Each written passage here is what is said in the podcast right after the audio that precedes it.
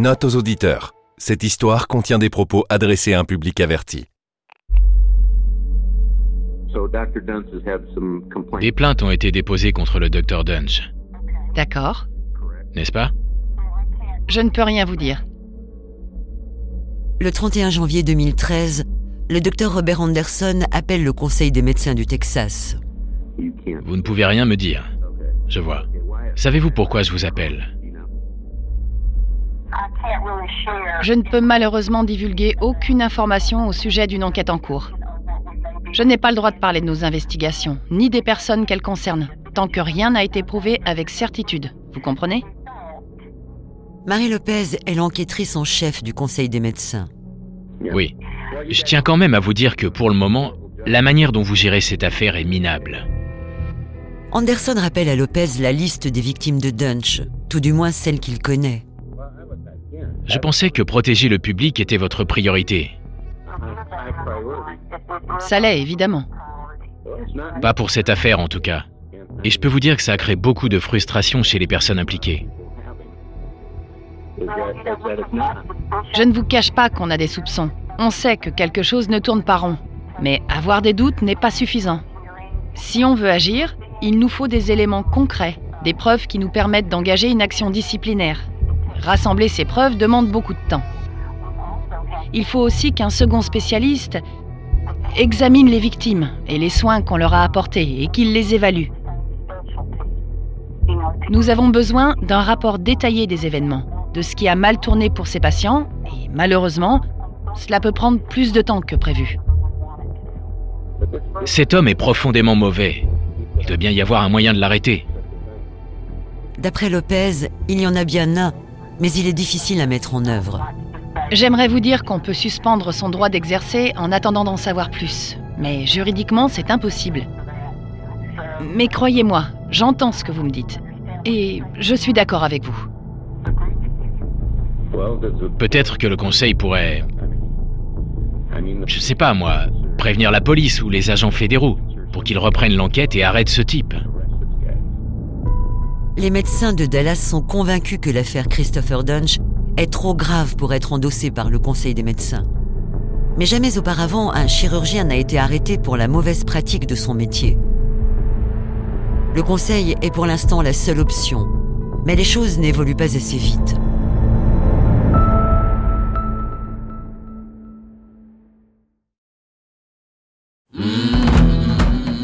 Vous écoutez Wandery. Je suis Dom Chenet et vous écoutez Docteur la Mort.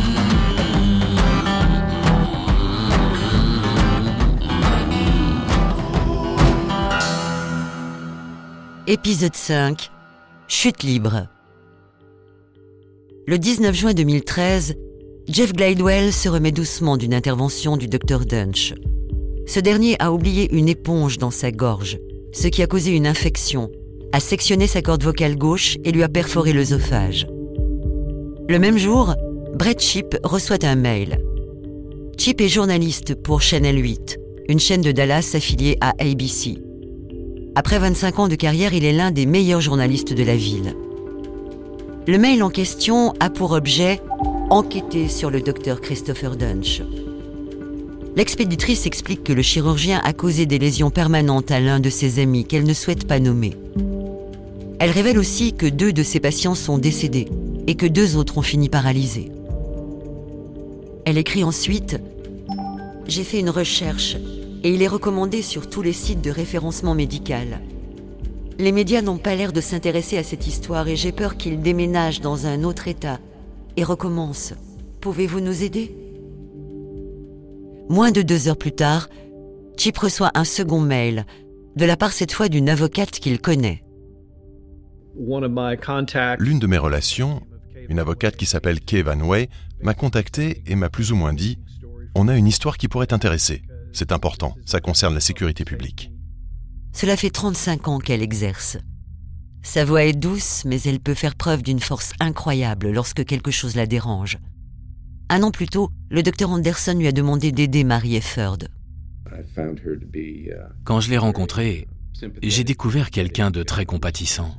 Elle a beaucoup d'empathie et c'est une avocate responsable, prête à tout pour aider ses clients à s'en sortir. Chip confirme. C'est une femme forte, qui a du cran et qui est terre à terre. Elle a vraiment un cœur de défendre ses clients et n'a pas peur de s'exprimer. Quand en plus des vies sont en jeu, Kay est la première à élever la voix et à dire ⁇ Cela ne doit plus se reproduire ⁇ C'est pour ça qu'elle m'a contacté. Van Way lui annonce que le docteur Anderson veut lui parler d'un chirurgien qui mutile ses patients. Le même chirurgien mentionné dans le mail reçu plus tôt dans la journée. Elle m'a expliqué qu'une de ses clientes avait été victime du docteur Dunch et qu'elle n'était probablement pas la seule. Elle m'a dit qu'il fallait que j'enquête sur le passé de cet homme, que c'était un monstre et qu'il leur avait fait subir des choses atroces. Elle m'a dit qu'il fallait l'arrêter, que cette histoire devait être rendue publique. Deux tuyaux, reçus le même jour, de la part de deux sources différentes, attireraient l'attention de n'importe quel journaliste. Chip commence à creuser. Il met la pression au Conseil des médecins du Texas. Jusqu'à présent, aussi destructrices qu'aient été ses actions, les erreurs médicales commises par le docteur Dunch n'étaient connues que du milieu chirurgical ainsi que de quelques avocats. Mais tout ça est sur le point de changer. Le docteur Randall Kirby et le docteur Anderson se démènent pour que quelqu'un, n'importe qui, arrête le docteur Dunch. Quatre jours plus tard, le docteur Kirby envoie un courrier au Conseil des médecins. Chère Madame Lopez. La lettre est adressée à Marie Lopez, enquêtrice en chef du Conseil des médecins. La femme avec qui le docteur Anderson s'est entretenu six mois plus tôt. Cette lettre fait suite à votre demande de témoignage effectuée le vendredi 21 juin 2013 à 14h16 concernant le docteur Christopher Dunch, ses compétences chirurgicales et ses prises de décision médicales. Vous trouverez ci-joint mon attestation de témoin dûment complétée et signée comme demandé. Je vais être direct. Christopher Dunch, numéro d'identification N8183, est un mauvais praticien, un sociopathe, et le Conseil des médecins du Texas doit l'empêcher de pratiquer la médecine. Kirby décrit le docteur Dunch comme le neurochirurgien le plus négligent, incompétent et dangereux qu'il connaisse. J'ai le soutien du docteur Anderson et du docteur Fosdick, respectivement chirurgien orthopédiste et chirurgien thoracique. Nous allons contacter le procureur du comté et lui demander d'arrêter le docteur Dunch. C'est le seul moyen de mettre un terme à cette folie. Rien d'autre ne l'a arrêté. Je commence à croire que seule la police est intellectuellement et physiquement capable de faire la lumière sur cette affaire. Votre mission est de protéger le public. Le docteur Dunch représente un danger pour les citoyens texans. Avec tout mon respect, Dr Randall P. Kirby. Qu'est-ce que cela a donné? Ça a marché.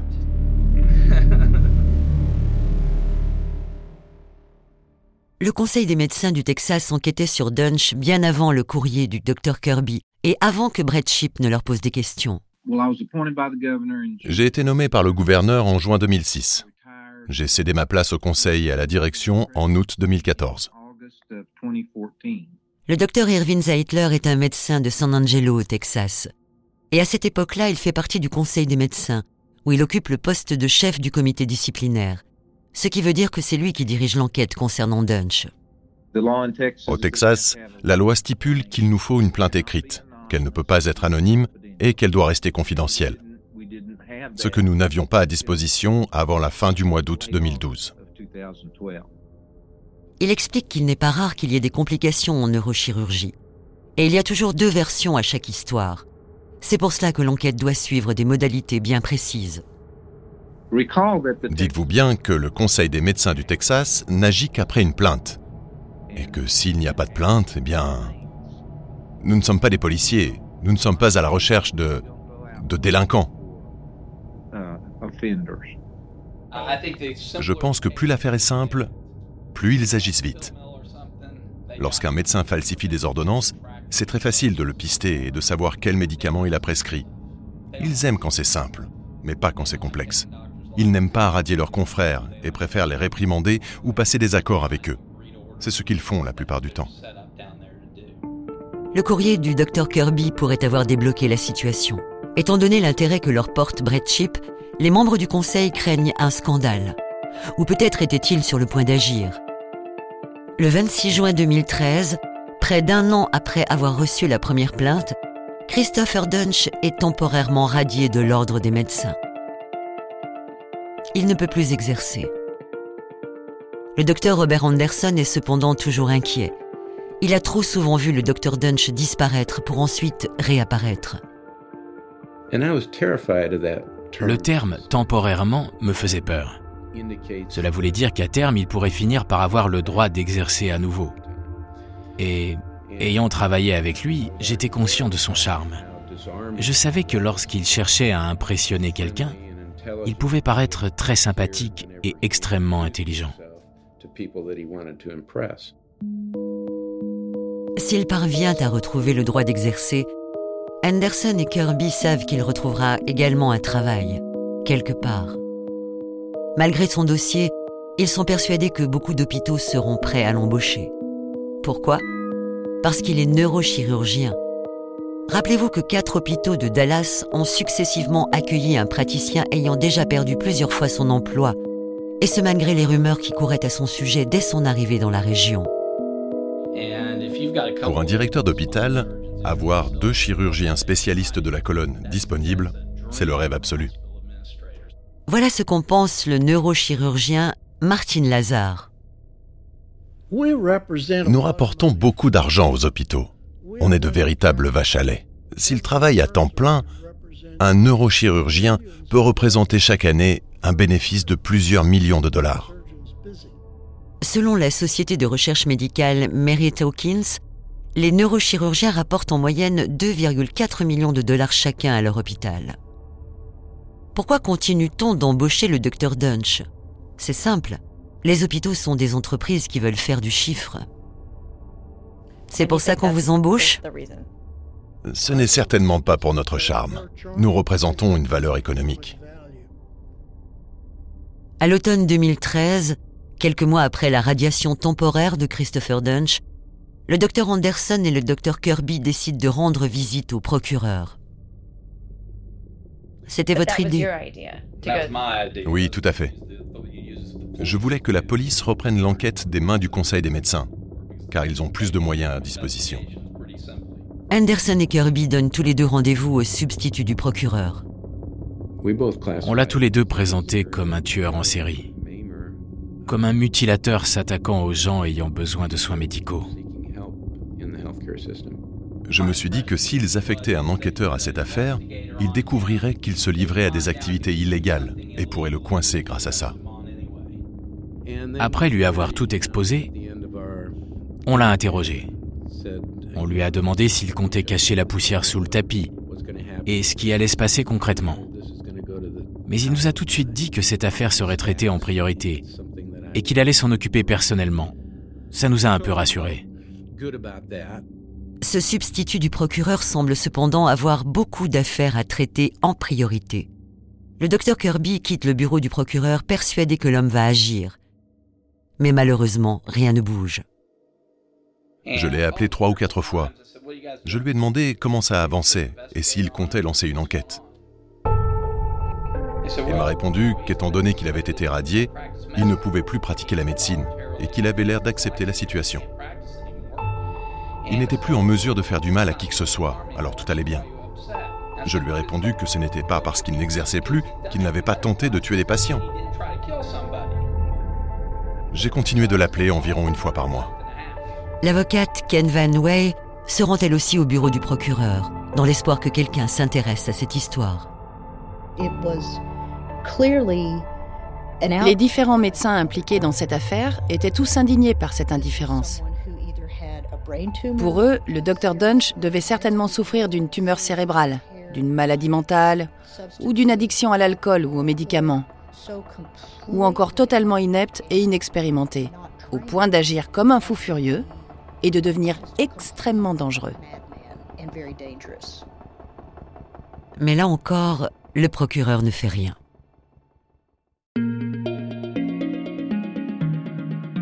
Le 6 décembre 2013, le Conseil des médecins prend finalement la décision de radier définitivement Christopher Dunch de l'Ordre des médecins.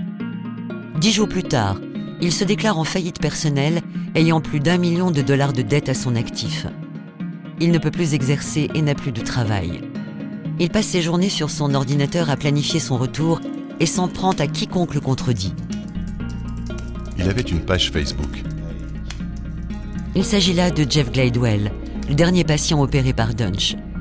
Il tombe un jour sur une photo de l'ex-chirurgien posant dans une salle d'opération.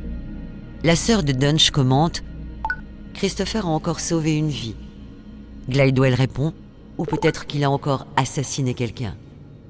Environ une heure plus tard, il reçoit un long message de Dunch via Facebook. En voici un extrait. Votre opération était une intervention de routine, jusqu'à ce que je découvre une lourde cicatrice et ce que j'ai identifié comme étant un sarcome, une tumeur métastatique. Le tissu était anormal, friable et les saignements difficiles à contrôler. Le tissu anormal en question n'a rien d'une tumeur. Il ne s'agit pas non plus d'un sarcome, mais d'un des muscles du cou de Jeff Glidewell. Au cours de cette intervention, j'ai fait preuve d'un jugement clinique et d'un contrôle exemplaire. Et durant toute sa durée, je n'avais qu'un seul but, vous protéger du mieux possible. Mes fesses, oui. Pardonnez-moi, mais bon. Je suppose que vous n'avez pas répondu Non. Non. Pour tout dire, j'ai contacté mon avocat, car j'avais peur de m'être attiré des ennuis en le traitant de meurtrier sous une photo publique. Mais il a rigolé et m'a simplement conseillé de ne plus rentrer en contact avec lui et de le laisser tranquille. Les journalistes sont désormais sur la trace du docteur Dunch. Au moment de sa radiation, en juin, le Conseil a diffusé un communiqué de presse. Depuis, plusieurs témoignages ont fait surface, mais ils ne représentent que la partie émergée de l'iceberg. Le premier périodique à réellement se plonger dans cette affaire est le Texas Observer, un bimensuel respectable basé à Austin, qui publie un article à ce sujet en août 2013. Mais à Dallas, ce n'a pas l'air de faire beaucoup de vagues. Quand un beau jour... L'hôpital de Baylor Plano est accusé d'avoir laissé un dangereux chirurgien opérer sur des patients, provoquant leur paralysie, voire leur mort. Ces allégations proviennent de deux supposées victimes qui poursuivent l'établissement en justice et clament que le praticien n'aurait jamais dû les opérer. Le journaliste de Channel 8, Brett Sheep, a pu mener l'enquête en profondeur. Brett Sheep dévoile la vérité au sujet du Dr Dunch à des centaines de milliers de téléspectateurs texans. Le docteur Christopher Dunch s'est présenté comme l'un des chirurgiens les plus accomplis du nord du Texas, à tel point qu'en juillet 2011, l'hôpital Baylor Plano a accepté de le payer 50 000 dollars par mois plus des primes en échange d'un contrat exclusif avec leur établissement. Mais d'après Kay Van Way, l'avocate d'une des victimes, le précédent employeur de Dunch l'a décrit comme un égomaniaque, un malade mental, un alcoolique, un junkie, voire tout ça à la fois. L'hôpital n'a pour le moment pas répliqué, mais nie en bloc toute accusation.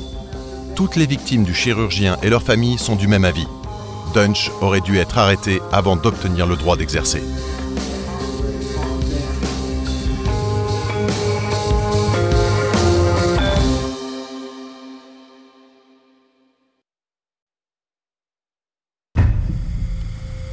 Un neurochirurgien de Plano vient d'être radié de l'ordre des médecins après avoir causé la mort d'au moins deux de ses patients par négligence criminelle.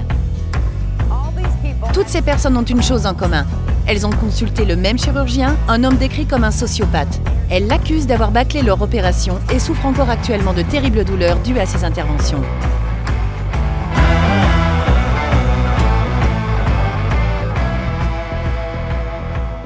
Ce scandale médical est maintenant public. L'affaire Dunch fait la une de tous les médias locaux. Les victimes qui jusqu'alors tentaient de se reconstruire chacune de leur côté découvrent soudain qu'elles ne sont pas seules. Une de mes amies m'a appelé et m'a dit ⁇ Je crois que ton chirurgien passe aux infos. Apparemment, il a tué certains de ses patients. Shirley Mock allume sa télévision et voit le visage du docteur Dunch. Elle se rend immédiatement à son cabinet. Je ne comprenais pas ce qui se passait. J'étais perdue. J'ai alors voulu découvrir de quoi il retournait et j'ai essayé de le contacter par téléphone, mais je n'ai obtenu aucune réponse. Mon ami et moi sommes donc allés sur place. Mais il n'y avait personne pour nous ouvrir. C'est simple. J'ai appris la vérité en, en regardant les infos. Philip Mayfield est un vétéran de la Navy et un routier de Dallas qui a fini paralysé après une opération cervicale réalisée en 2013 par le Dr Dunch au Legacy Surgery Center. La journaliste parlait de l'affaire et montrait la clinique. J'étais sous le choc. Je n'en revenais pas. Il souffre également d'autres lésions nerveuses dont les symptômes n'ont rien de commun. Par exemple, il arrive que sa peau se couvre de boutons, s'enflamme, puis finisse par peler.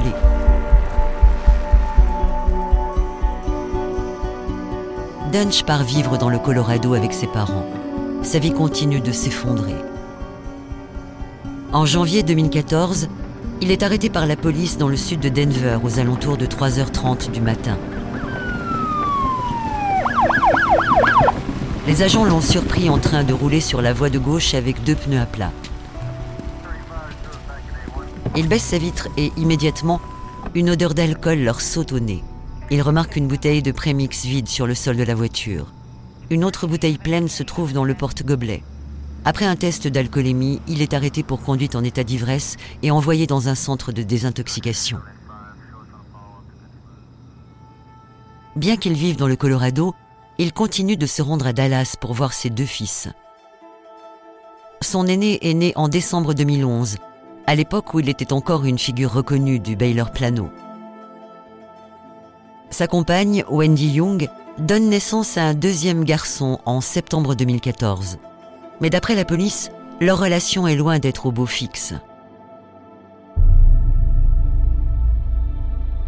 Pendant que Wendy Young est à l'hôpital en train d'accoucher de leur deuxième fils, sa mère appelle la police pour leur demander de l'aide.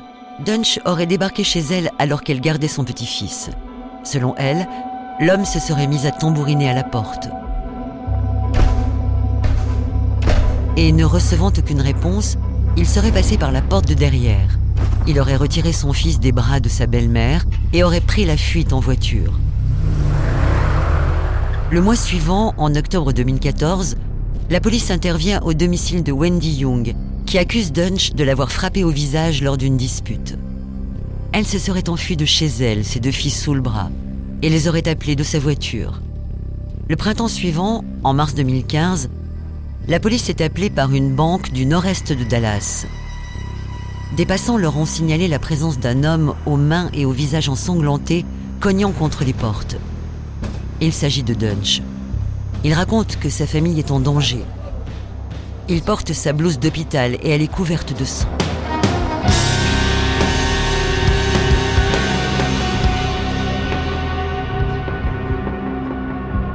Les policiers l'escortent jusqu'à un hôpital psychiatrique. Deux semaines plus tard, c'est Dunch lui-même qui appelle la police après s'être battu avec le nouveau compagnon de Wendy Young. Il raconte être venu rendre visite à ses fils et s'être retrouvé nez à nez avec lui. Il se serait battu et l'homme l'aurait blessé à l'aide d'un couteau. Mais les policiers ajoutent une note à leur rapport.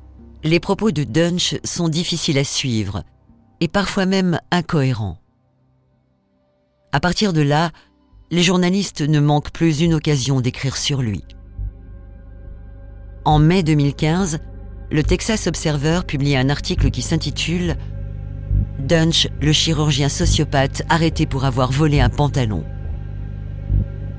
Il y avait une photo prise par la police et il y paraissait mal en point.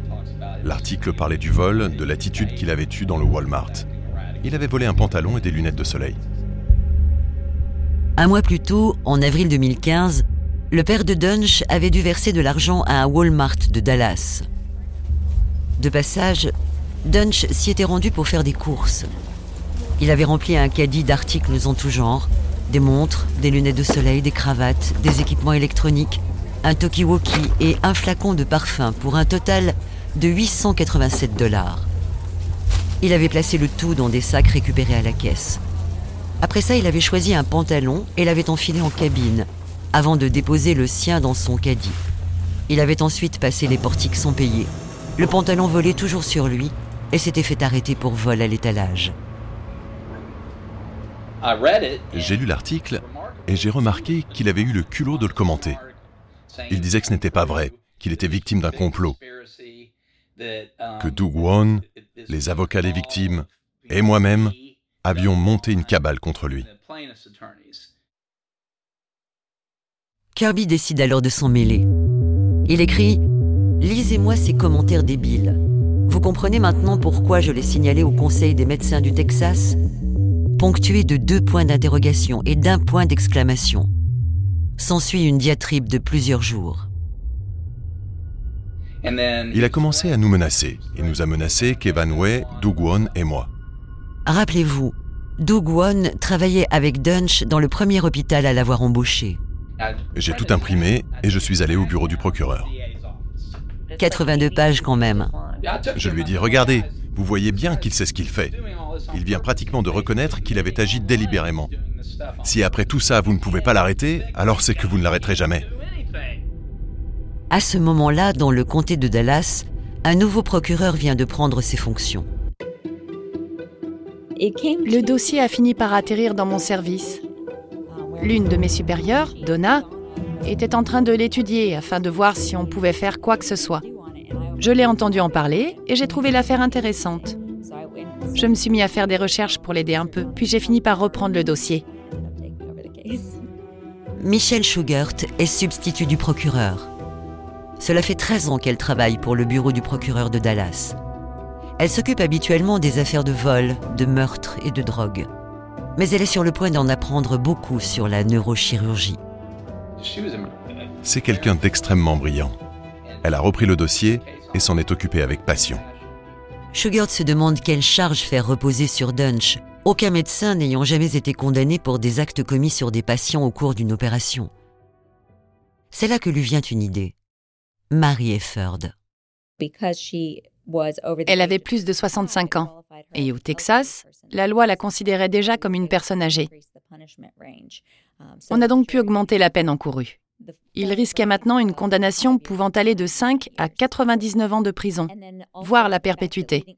Sachant qu'avant cela, il avait déjà tué deux autres patients et avait rendu son meilleur ami tétraplégique, il aurait clairement dû prendre ses responsabilités et refuser de pratiquer l'intervention de Marie. Mais le temps presse. L'opération de Marie Efford a eu lieu en juillet 2012, soit presque trois ans plus tôt. Nous n'avions plus que quatre mois devant nous. Passé ce délai, les événements dateraient de plus de trois ans et seraient prescrits. J'ai passé ces quatre mois à faire des recherches approfondies, à rassembler le plus d'informations possible. Et quand finalement juillet est arrivé, j'avais trouvé la preuve irréfutable qu'il nous manquait. Accompagnée de son équipe, elle consulte le docteur Lazare, un neurochirurgien, afin de comprendre l'étendue des erreurs commises par Dunch. Les patients ont tous souffert d'un mauvais diagnostic et d'actes chirurgicaux très mal orchestrés et encore plus mal réalisés. Les erreurs techniques lors des différentes opérations ont été nombreuses et ont malheureusement causé des lésions cérébrales aux patients. Aviez-vous déjà été confronté à des erreurs médicales de ce genre Jamais. L'accusation est consciente que ce genre d'affaires est totalement nouveau pour le système judiciaire. Jamais auparavant un médecin n'a été jugé pour sa manière de pratiquer la médecine. C'est très inhabituel. On a fait énormément de recherches. On a essayé de trouver d'autres cas similaires à celui-ci. D'autres médecins ayant été poursuivis pour des erreurs médicales ou des actes chirurgicaux mal réalisés. Mais nous n'avons rien trouvé. Le dossier d'inculpation ne concerne pas seulement Marie Efford. Il mentionne également le cas de cinq victimes de voies de fait, dont Floella Brown, décédée suite à une intervention survenue la veille de celle de Marie et Jeff Glidewell. Il leur faut maintenant attendre que Dunch revienne au Texas.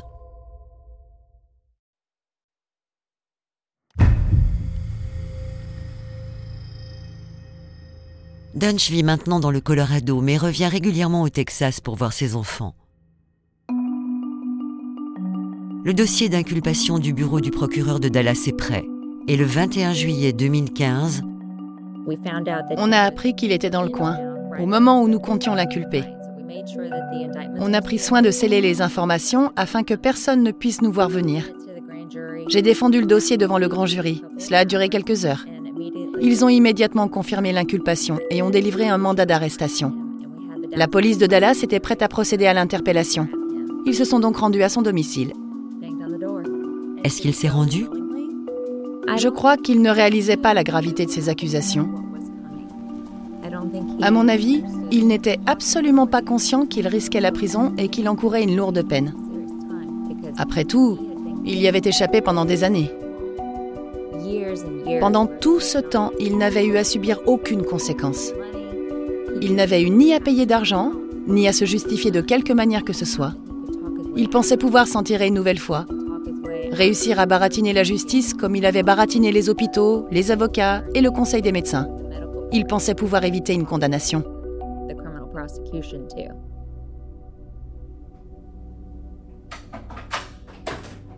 Monsieur Dunge, comment allez-vous? Bien et vous? Bien, merci. Il est emmené à la prison du comté. Son t-shirt vert est froissé. Il a de gros cernes sous les yeux. Son visage est bouffi. Je suis le lieutenant Anderson de la police de Dallas. Enchanté. Je suis venu vous expliquer la raison de votre présence ici. D'accord. J'avais. J'avais prévu d'aller voir le procureur pour. pour lui donner les documents en main propre. Ah oui? Je voulais qu'il ait toutes les informations à disposition. Je sais exactement ce que vous pensez, mais je n'ai rien fait de mal. Est-ce que vous travaillez? Non, je suis en recherche d'emploi. En recherche d'emploi, répond-il. Bon. Alors si vous êtes là aujourd'hui, c'est parce que vous êtes inculpé de cinq voies de fait ainsi que d'atteinte à personnes vulnérables.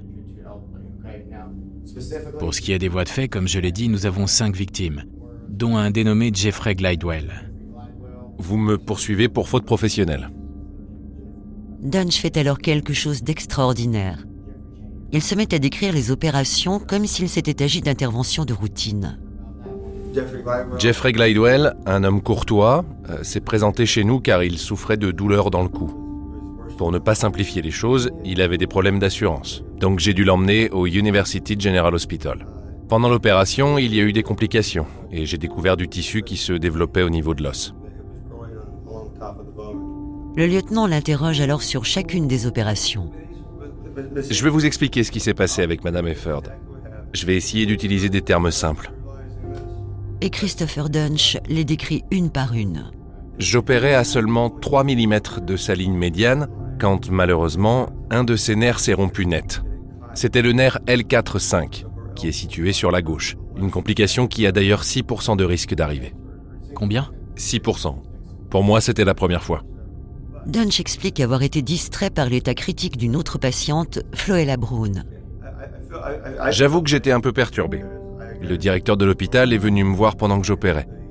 Il était complètement paniqué et me parlait de cette patiente qui risquait de décéder, mais il refusait de suivre mes recommandations. Tout ça alors que je refermais ma patiente. Si j'avais pu ralentir et suivre la procédure qu'on m'avait apprise, j'aurais pu clôturer l'opération et il n'y aurait pas eu de problème. Qu'est-ce qui s'est passé? Vous vous êtes disputé? Oui, on n'était pas d'accord. Je voulais qu'on la soigne ici, dans notre hôpital, et lui voulait la transférer dans un autre établissement. Je lui ai dit très clairement que s'il changeait cette patiente d'hôpital, elle mourrait. Elle finirait en état de mort cérébrale.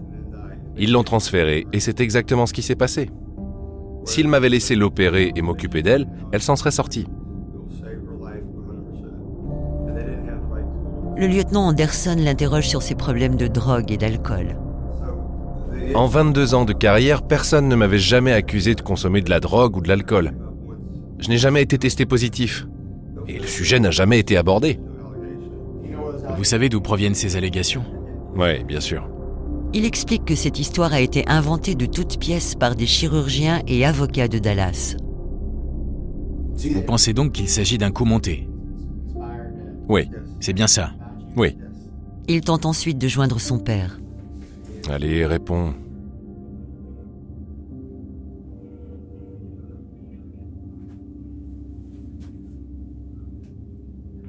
Je, je peux laisser un message? Oui, aucun souci. J'ai le droit? Techniquement. Vous êtes bien sur le répondeur de Don Dunch. Laissez-moi un message et je vous rappellerai dès que possible. Merci.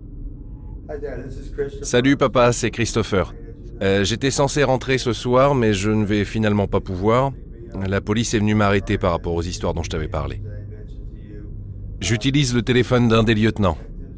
Rappelle-le et il t'expliquera tout. Je n'ai pas tout compris, mais je te rappelle dès que je peux. Merci, bisous. Le docteur Anderson a pu voir un peu plus tard la vidéo de l'interrogatoire. Il s'est fait arrêter, et ça a été la première fois que j'ai pu l'observer en train de parler.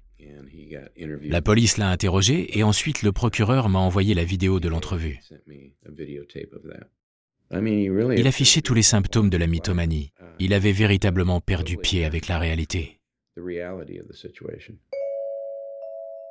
La substitut du procureur, Michel Schugart, est loin d'en avoir fini. Pendant l'année qui a suivi son arrestation, de nombreux nouveaux témoins se sont manifestés.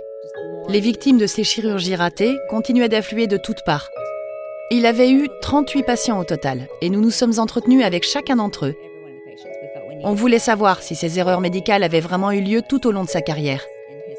Ce qu'elle découvre la scandalise. 33 patients gardaient des séquelles.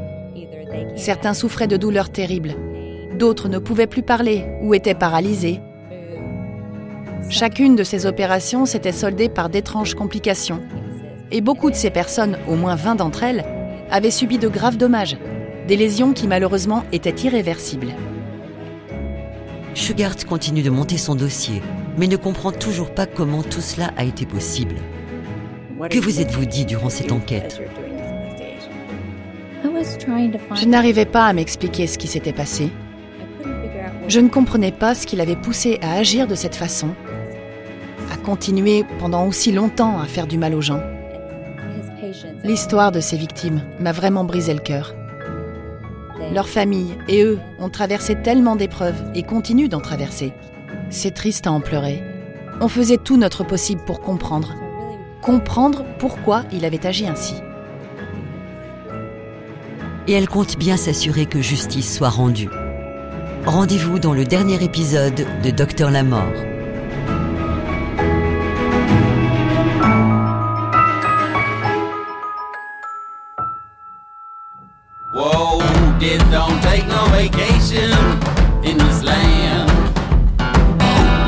Pour Wandery, vous venez d'écouter le cinquième épisode de Docteur la Mort, une mini-série d'investigation en six volets sur le système de santé qui a échoué à protéger 33 patients à Dallas.